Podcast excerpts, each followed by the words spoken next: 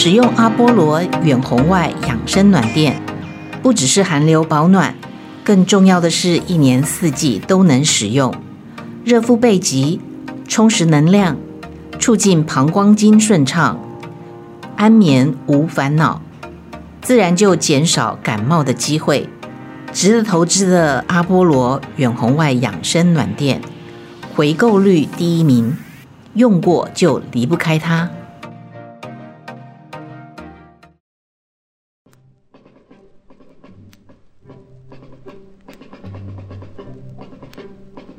美麦同学会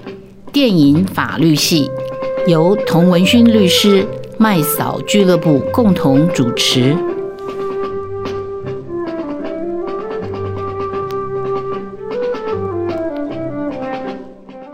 大家好，我是童文勋，我是麦嫂，我是卢卡。好，我们今天要来讲一个东西哈，就是有时候我们会整个历史都被这个直接带入哈，就是我们变成了另外一个。姓氏，比如说姓国姓啊，你就变成突然变成另外一个种族，然后过了一两个世代之后，其实就完全忘记了自己是谁哈。那这个呃，我们现在介绍的是个舞台剧嘛哈。那这个舞台剧要去哪里看？麦嫂，这个舞台剧其实，在迪士尼家上面看哦，但是迪士尼家因为现在在台湾还没有办法正式得到授权哦，可能因为疫情的关系，就变成他们的建制比较慢一点，所以我们其实老实讲是。看 DVD 的哈，我只能这样说。但是问题是，我觉得它的素质非常的高，就是它整个制作过程哈，因为是从二零一五年正式搬上舞台之后，就非常的受欢迎，甚至于像呃那时候时任的美国总统奥巴马，他还呃全家人都带进去看了很多遍。好，甚至于从一百老汇有名的音乐剧，名字叫做《汉密尔顿》。嗯哼。嗯，那因为汉密尔顿个人哦，他是第一任的美国的财政部长，他是被印在十元钞票上面的。但是这个人的知名度一直都不高，因为他没有当上美国总统，而且他很早就过世了。但是他在美国的开国历史上是很重要的一个人，甚至于他是建立了整个美国的金融制度，让他们在短短一百多年内就变得世界强国了。所以汉密尔顿这个人呢，一来他很天才，二来他的出身很坎坷，三来他的一生过程哦风波不断，很早又意外身亡，所以就变成这一个啊。本剧的创作者哈，Miranda，他那一天就是在搭飞机的过程当中看到了这个传记，就觉得哇，他如果把它变成一个嘻哈音乐剧，一定很成功，所以他就写了几个曲目，因缘际会就去奥巴马面前表演。然后在白宫这个小型的音乐会上面就一炮而红了。奥巴马说：“你一定要把这个音乐剧推出，而且我会大力帮你宣传。”所以在不到半年的时间，他把整部的剧目都写出来之后，就用了一群有色人种把这个影呃。这个整个剧推上了大荧幕，好，就是舞台，然后当年就得到了东尼奖，所向披靡哦，成果非常的丰硕，而且呢，到去年应该是四月还是五月，登上了迪士尼家之后，哇，又被提名了金球奖、艾美奖一大堆的奖，所以我们今天提这个汉密尔顿，就是一个非常有趣的例子。这个人的一生就是因为太短暂了，然后他的丰功伟业又很少有人提及，所以他差一点哦，那个十元钞票上面的大头哦，要被人家换掉，换成另外一个呃，带领黑人呃。走向民权的一个女女佣，好，那个就是哈利叶，那是另外一个人，所以那时候差点投票要把他的头像给换掉。好在汉密尔顿这个歌舞剧救了他，大家才知道原来这个人这么有名，而且这么有才华。可是他的个性上面瑕疵超级多的，所以你有看这个舞台剧的人就会觉得，哎，这个人怎么会好像好几个面相表里不一哦？所以看完其实心情是七上八下的，不知道童律师看完的感觉如何？嗯。我们先让卢卡来说好了，卢卡，我们先来介绍一下这个这个主人翁，这个汉密尔顿他的血统以及他到底来自哪里。在这个美国要建国的时候，你说四百年前嘛，哈，这个美国要建国的时候，跟这个呃，其实还没有来得及建国了。我们先讲四百年前，五月花号在美国东岸靠岸，那其实有很多的不同的。来自不同的国家、不同的呃，甚至是大陆哈的这个不同种族的人，在这块新大陆上面寻求奋斗，一直到一七七六年的时候，这个汉米尔顿才刚到这个呃纽约，他是从加勒比海这个。这个地方来的，所以他是属于有色人种，不是白人。可是他能够参与这个反英的革命啊，让这个国家可以独立。可是，在历史上面却没有人去注意过汉密尔顿到底是不是有色人种，因为你把它印在钞票上面，看起来也你不会看看得出来他的肤色啊。诶，这个我对于汉密尔顿这个人的背景我不是很不是很清楚啦。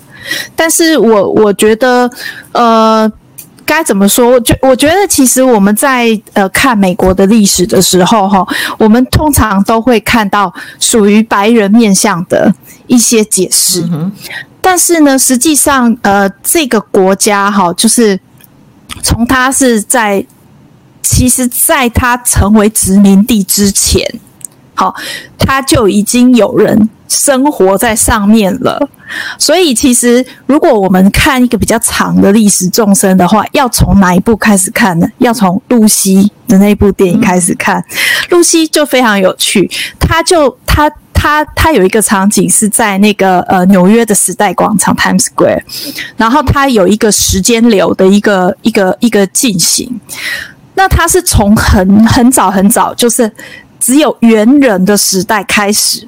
然后你就看到这块土地上面的人种的更迭，哈，那那个一直到这个呃白人呃欧洲的白人前来这个暂住的时之前，哈，其实都是原住民，哈，都是一些野生动物，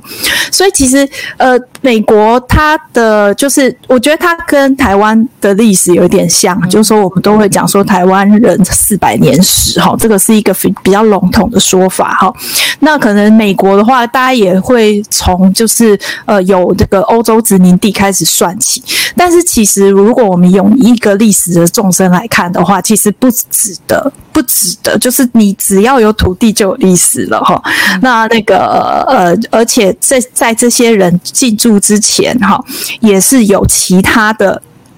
其他的那个呃人种在这上面生活，那但是呃，因为就是美国，它给人的印象就是说它是一个机会之地嘛，哈，机会的国国度，所以呢，就是比如说像汉密尔顿这样子，他从别的地方来的人，他也会觉得说，哎，我也想要去争取属于我的机会。我觉得这个就是一个美国的立国精神。可是呢，在美国的立国精神背后，其实有很多。原本居住在那边的人的一些呃牺牲，或者是被忽略这件事情呢，可能是我们也是在看的时候，也可以再去想想的一个部分。这样子，我觉得这个对比是非常清楚的。台湾真的就跟美国一样，因为四百年前五月花号在美国东岸靠岸的时候，其实也是这个呃。大航海家时代嘛，所以荷兰人、西班牙人、哈日本人啊，在这个整个台湾的这个留下来的历史的这个痕迹哈，就是现在我们这个卫导正在拍的这个台湾三部曲嘛，哈，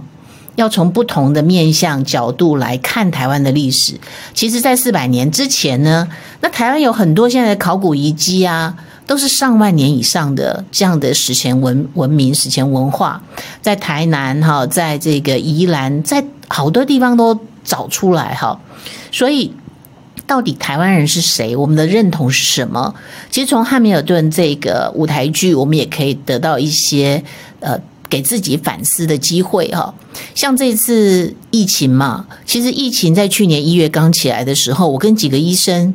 啊，讨论过这个问题啊，他们的共同的结论都是这样子：全世界只能靠美国。我说为什么？他说，第一个，美国现在的国力实力在疫苗的发展上面，只有美国有这样的实力可以把疫苗做出来。第二个是解药，就是治疗的药物也是要靠美国。那台湾能做的就是，我们先把我们的战场守住，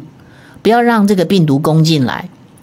不然的话，一旦攻进来，在还没有疫苗跟没有解药的情况之下，我们跟其他这些世界的欧洲的国家、这些先进的国家或是落后的国家，其实都一样，在病毒的面前，所有人都一样的脆弱。那现在事实证明是这样。可是你回去看四百年前，其实我们现在呃，包括那个日兰遮城啊的这种，我们知道红毛城啊，包括它的步道的那种做法、街道的做法，跟纽约现在四百年前当时这些这个殖民者啊，或是拓荒者去纽约留下来那个步道哈、走道，还有这个建筑的方法是一模一样的。可是，在大海家时代，其实台湾的这样的一个历史文明是多元的，是丰富的，是这个比现在来说哈，我们早就已经这个脱亚入欧了，不是吗？可是为什么最后的发展却不一样？美国现在变成世界强国，而台湾呢？我们现在必须要靠美日援助，我们才有疫苗哈。所以这个是让人家非常感慨的。所以台湾人到底是不是华人？我们的认同到底是什么？那个我知道麦嫂有很多的想法。基本上，我觉得“华人”哈这两个字哈，根本就是画地自限。尤其是当初我们哈从小到大一直学到课本就说我们是汉人，然后呢就是他被汉化的什么什么，一直有“汉”这个字。那时候我就一直问我们的老师说：“哎，老师，你讲这个汉是汉朝吗？汉朝都已经距今快。”那个一千多年，快两千年了，怎么还会讲汉呢？然后还有讲华，到底中华民国这个词从什么时候来的？中国这个名字又是谁创的？这我觉得好像历史课本都没教诶。后来老师又问说，这课本不会考的东西，不要拿来问问。所以我一直没有办法得到解决。真的是到最近大概这五六年，开始有一些课本哦，不是课本，就有一些书籍一直在检讨过去的课本写的其实都是错的。所以我才有很多的感慨，是说，诶，那我们的历史应该都是被篡改的哦。甚至于我们从小到大都跟着家人拿香拜拜，然后拜的这些神明，他们好像都不是我们的祖先呢。如果今天身为一个台湾人在地的，诶，都不是我们的祖先，为什么我们要拿香膜拜他们呢？因为在英文 worship 就是在拜祖先呐、啊。他、啊、如果不是祖先，为什么我们拜他呢？我们拜的是不是侵略者呢？然后以前因为说什么唐山过台湾，哦哟，当东刷瓜，哎，东刷登刷过台湾的，对，有唐山公没有唐山妈，没登刷骂，对，有登刷公无登刷骂，好拍谁？太久没讲过台语了，K K。但是我就想说，那叫安内贡，可能大家都是混血儿啊，那为什么我们好像只有一支的祖先，没有多元的祖先？可是我现在看了很多的资料哈，恐怕有唐山公没有唐山骂这句话哈，不是这样解释的，根本也不是混血哦。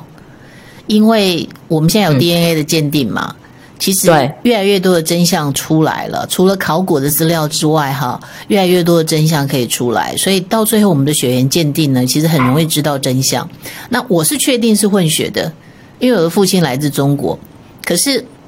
大部分的台湾人，包括我妈妈，我认为我妈妈，我的母系整个根本跟中国一点关系都没有。好，所以这个越来越多真相会出来。无登刷公某登刷嘛，其实可能是只顾在笑推为。什么是笑推为呢？就是说，在四百年来，因为呃清朝统治之后呢，就强迫台湾人要汉化，所以包括利用这个汉学，哈，在这个。利用这个宗教信仰，好，在庙里面弄弄这个庙学汉学，然后呢，把所有的整个村子都改姓。所以为什么很多的村庄啊，姓同样的姓，可是他们其实没有任何的血缘关系。好，然后五登刷公、某登刷嘛，艺术公，你第一个被改姓的那个人，好，说他是从这个中国过来的，其实他是第一个汉化的代表。他却不能够找到另外一个从中国过来的这个太太，那你说他当时是罗汉卡啊？好，到台湾来之后，为什么罗汉卡啊可以娶到老婆？因为平埔族来说是母系社会，他拥有土地是挂名在女性的名下的。我们现在看到很多当时西拉雅族人的，还有这一些呃契书，叫做还那 K 哈，这个番契书啊。这个登记的名字很多都是女性，她有自己本族的人可以通婚，她为什么要去挑一个罗汉卡？而且罗汉卡啊的意思是说，当时他们是睡在庙下面啊的这个长工，这种单身汉，他连睡的地方都没有，是睡在罗汉的脚下，所以叫做罗汉卡啊。怎么可能有机会可以娶到有土地、拥有土地的这些女性？这可能性太低了。所以通婚这些事情啊，可能我们要更多的历史证据。你说是通婚，那应该有这个户籍的资料，要把这些资料都找出来嘛。如果没有的话，我觉得还不如直接去做 DNA 的鉴定哈。这是我的一些这个反思了哈。那其实麦嫂你在做这个节目的这个准备的时候，你在这个 rundown 里面还讲到这个出埃及记啊，这件事情跟出埃及记有什么关系啊？好，那因为其实麦嫂个人哦，曾经在还很菜的时候，在事务所接了一个案件，他就是在办继承登记。大家知道继承登记就是要去追本溯源嘛。那因为这个案子比较复杂，是她是一个独居的阿姨，然后她死了之后没有亲属了，她要把她全部的遗产赠与给一个跟她非亲非故的人，只是因为那个人他要收养他四只狗。所以那时候就是要去查他是不是真的没有亲属了。后来发现哦，从那个清朝时代开始，全部都用手写用藤的嘛，乱七八糟诶，快疯掉了。所以就变成程序很复杂。所以我很了解说，像我们那个有呃政权的更迭之后，就会造成后人非常多的困扰。像我刚刚讲那个出埃及记哦，也是一个困扰，因为呢，大家读过旧约圣经嘛。这个摩西他是孤儿，他就是在河流上上端被人家丢下来，然后被捡到，后来就变成埃及王子了。后来呢，他阴阳呃算是阴错阳差之下，就有人告诉他说，其实呢，你应该是犹太人。你不是埃及人，你也不是皇族，所以你要回去找你的祖先。他才发现说，原来我的身世是这个样子。后来才带领了犹太人要出埃及过红海。那以前小时候看过那个迪士尼的卡通哦，就把它讲画的很神奇啊，什么什么。但是真实旧约上的故事是没有那么顺利的啦。中间经历过非常多惨烈的呃牺牲，好，最后才到他们的那个流奶与蜜之地，好，对不对？那我们是用这个做例子，因为我们今天的提纲还有一个也是在 Netflix 上面蛮有名的一个呃舞台剧，叫做《拉丁历史懒人包》。那因为这个主创者李古扎摩算是在好莱坞嗯二线演员里面。非常知名的一个人，因为他很有才华，而且他是学院派的哦，好，他的学历是很高的。他一直觉得说，如果拉丁民族在美国史这么重要，人口这么多，为什么这个历史的阐述都是用白人的视角？到底我们拉丁民族在历史上面的地位，什么时候才有被平反的一天？因为他为什么会创这个剧？就是他儿子在学校给人家霸凌啊，然后尤其是在教到哥伦布发现大陆的。他儿子说：“其实我们家里面不是这样讲的，诶，哥伦布就是侵略者，就他儿子就被学校处罚了耶。然后他就是觉得他儿子受了委屈，怎么可以这样子呢？他就一个人创了这个独角戏，真的里面他一个人哦，他就可以扮演哦，比如说侵略者啦，扮演呃受害的原住民啊，就用一个比较嬉笑。”怒骂、讽刺的方式，然后让大家知道，原来拉丁历史不是你想象中的这个样子。以前学校老师教的都不对，这一点应该卢卡也有研究，因为他曾经有协助编辑过一本书，叫做什么？高中老师的什么？卢卡，你讲一下。对，那本书叫做《老师的谎言》。那他他很有趣，他其实就是在讲说，他呃，因为那个其实美国的教育是他们是。他们是，他们不是有一个什么国立编译馆的历史哈，他们是那个有几个牌子，然后呢，让大家去让高中老师去挑选。那所以他就是呃看了几个，他分析几个版本的高中呃历史课本哈，然后就发现呢，诶，其实呢，他为什么叫老师的谎言？他他的意思就是说，其实这些历史课本里头所呈现的一个美国哈，它是一个呃。呃，其实与史实不符合的一个美国哈，比如说有一个最明显的一个一个呃问题哈，就是呃，比如说他们有两张图，然后要让这个呃高中生好看，说哪一张是这个呃呃原住民部落的图，哪一张呢又是这个呃其他的就是比如说后来的这些欧洲的殖民者的一些图。那的那两张图嘛，那其中有一张就是一个稻田，非常也不是稻田，它就是一个田地哈，然后里面种植井然有序的种植了一些东西哦，然后另外一个就是啊。马啊什么的哈，游一个游牧民的感觉，那就让这个呃。高中生来挑选，然后他们当然就会觉得说，哎，就是你知道开垦农地，那不就是我们的祖先白人祖先在做的事吗？结果错了，那个田地的那一张图呢，其实才是真正的原住民的图。为什么？其实你可想而知，就是说你在这个土地生长了这么久。那你当然就会知道说，呃，这个土地的风土是怎么样，然后它有哪些植物是可以吃的，是可以治疗疾病的，什么什么的。所以他们为什么会有感恩节？就是因为呃，这个呃呃外来的这些欧洲人呢，他们到了呃美洲这块土地上的时候呢，其实是呃这。非常仰靠这些原住民部落，因为他们才有在地的智慧，他们才有对于那个地方的地形地貌也好，或者是对于那个地方的物产的一些知识，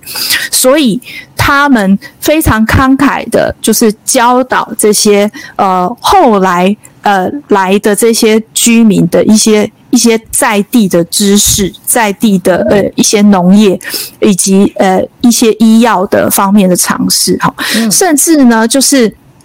我们回头过去看这个美国的开国精神，其实它的那个宣言有很大的部分是呃依照。美国某一些原住民部落的一些规范所产生的，所以其实真正的民主精神是诞生在这一些部落里头的。嗯、那跟我们的思考其实完全是不一样的。但是，对他，他那个其实那本书就是整个在讲，就是说，呃，美国的历史啊，一直就是呃。由官方所撰写的主流的历史，其实一直都是从白人视角来看，充满偏见。我也可以回馈一个跟这个类似的东西，就是更早。好，就是中研院院士叫做张振华，他有一个考古团队啊，其实他在抢救这南科台南这个南科的遗址啊，已经超过二十年的时间了。然后六年前呢，他们就在这个南科的这个，因为一直在开发嘛，一直在盖公司工厂，对不对？他们就发现了一个考古的遗迹啊，是最早的水稻。稻子、稻米哈，然后是化石，这个水稻的化石，然后把我们台湾的农耕的历史啊往前推到什么时间呢？就是五千年前。所以稻米的这样的一个种植呢，根本就不是从中国来的，哈，是在地我们本来就有台湾水稻，而且这个这个水稻的时间呢，可以往前推到五千年前哈。所以我觉得。大家不要有一个先见的，就是先入为主的观念，认为说是汉人不汉人啊。然后我们很多的东西哈，只要是跟文明相关的，通通都是从中国来的哈。所以台湾人呢，就是欢，好，就是翻，让你觉得说原住民就是低下的、没有文化的、没有文明的，让你觉得是翻呢，就是这个可耻的。然后觉得汉呢，就是有学问的。啊，是高尚的，是有文明的。那这样的一个区别呢，是让人家灭失灭绝。就是说，你对于自己的文明跟历史的探索跟探求，然后呢，去认同一个根本是侵略者的文化。哈，所以这个问题，我觉得真相会越来越清楚了。因为 DNA 的这个技术，到最后所有人都无所遁形。哈，只要这个也不需要抽血，只要这个。我们的口腔的这个黏膜就可以去测试哈，知道你的来源哈，这通通都躲不掉。所以麦嫂说的很对啊，我们应该要让台湾的历史可以有不同的面向跟角度去看。所以这个也让我们更理解这个魏德圣导演他为什么要拍一个台湾三部曲。我那时候问他说：“你为什么一次要拍三部电影？”然后他看看我，就觉得我那时候还没有被启蒙在这个事情上面。他看看我，他说：“就台湾的历史，我们应该要从不同的人的角度去看，从荷兰人的角度去看，从当时的台湾的西拉雅族人的角度去看，还有从郑成功的角度去看，就可以看出一一个什么样的真相呢？这个真相就是，其实。”我们确实有很深的汉文化的影响，可是呢，这不过就是台湾文化的一部分。所以，如果台湾是海洋，中华文化的影响，其实其实是其中的一滴水，其中一条河流汇入这个大的海洋之后，我们是一个多元的文化文明，好，并不是单一的文化文明。然后看美国的话，美国现在的多元的文化文明，然后像汉密尔顿舞台剧为什么推荐大家去看，也是因为它让你知道拉丁语系。拉丁族人在美国本来就是原住民，然后他们对于这一块土地上的贡献，它不是可以被白人的单一视角所掩盖的。所以，麦嫂有没有做一个 ending？好，那因为其实哈，大家知道前阵子一直在讲“辱华”“辱华”这两个字嘛，哈，然后就很多网友就把它开玩笑，那个“辱”就变成哎，乳房的“乳”，随便来哟。反正那个跟我们无关，我们就不是华人嘛。好，那再加上我们也不是玻璃心的小粉红，要辱来辱去那是他们家的事，我们就是勇敢的台湾人。因为实际上我们的文化影响的层面非常的多元，不止从汉文化，还有日本文化、原住民文化，甚至我们被荷兰统治过，西班牙人也来过台湾。所以，呃，卢卡他要补充一个，就是公式即将要推出了一个新的剧哈。来，斯卡罗讲一下。嗯，对，其实我觉得那个呃，斯卡罗这一个剧，这套剧就是有点把我们刚才讲的东西都整个包起来了哈。因为刚才这个童律师有讲到，就是说其实。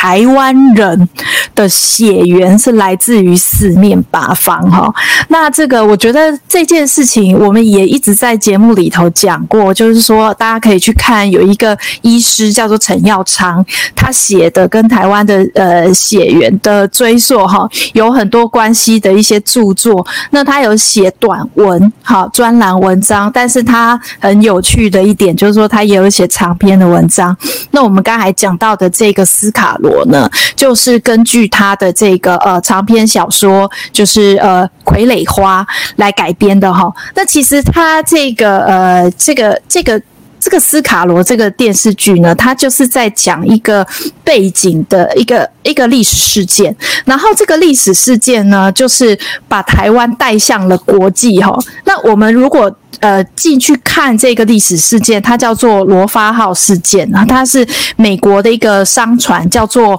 Rover，好，所以它以前的翻译是叫罗妹号，那现在的翻译是罗发号，哈，那不管是罗妹或罗发，其实都查得到的这件事情，哈，那就是说，呃，美国的这个商船呢，它因为这个遇到船难，所以就闯入了斯卡罗的领土，哈，斯卡罗是一。呃，就是台湾的一个呃，因为我们现在理解台湾历史都是从郑成功开始，可是其实不是的哈，就是呃，台湾同时存在很多个不同的治权哈。那其中一个就是斯卡罗，这是一个原住民的部落这样子哈。那这个呃，因为外人闯入，那被视为侵略者，所以呢，就这个船长跟这个船长夫人就被出草就斩首了哈。那这个后来呢，美军就是呃，就是来。呃，做所谓的军事报复这件事情哈，那所以台湾呢就在这个时候跃上了国际的呃争端的舞台哈。对，那那个所以后来就是呃美军他们就展开。暴富哈，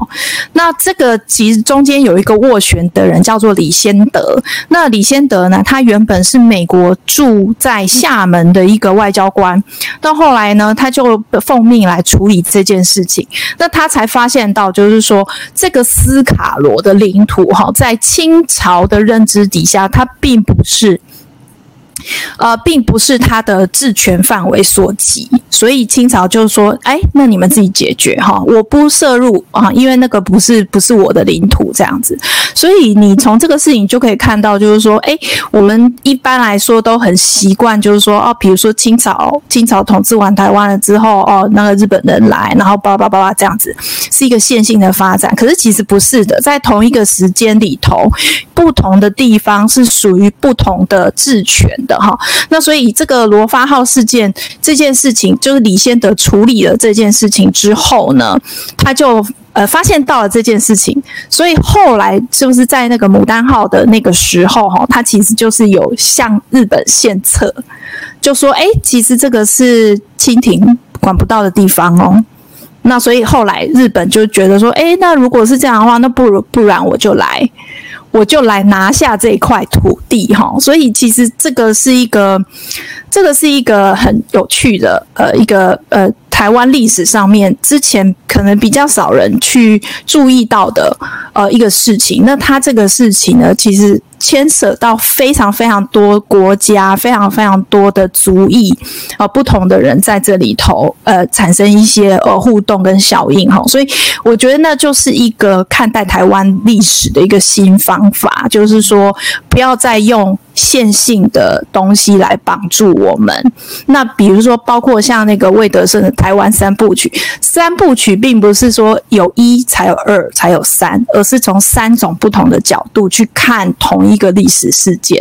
我觉得这个可能是我们在看台湾历史，或者是说任何的地方的历史也好，就是说我们如果我们要如何去除那个政权，呃，这个呃捏造历史哈，或者是说一个官方历史版本的，如何去破除这样子一个限制，这个是一个从多方的角度来看，应该是一个比较好的方式。嗯，所以说什么是迷信哈？迷信就是我们不不假思索就相信它了。所以，当这些政权都是神棍的时候，哈，我们就要特别要知道怎么样破除迷信，找到属于自己真正的历史。OK，那我们就下一集见喽，下次见，拜拜，拜拜。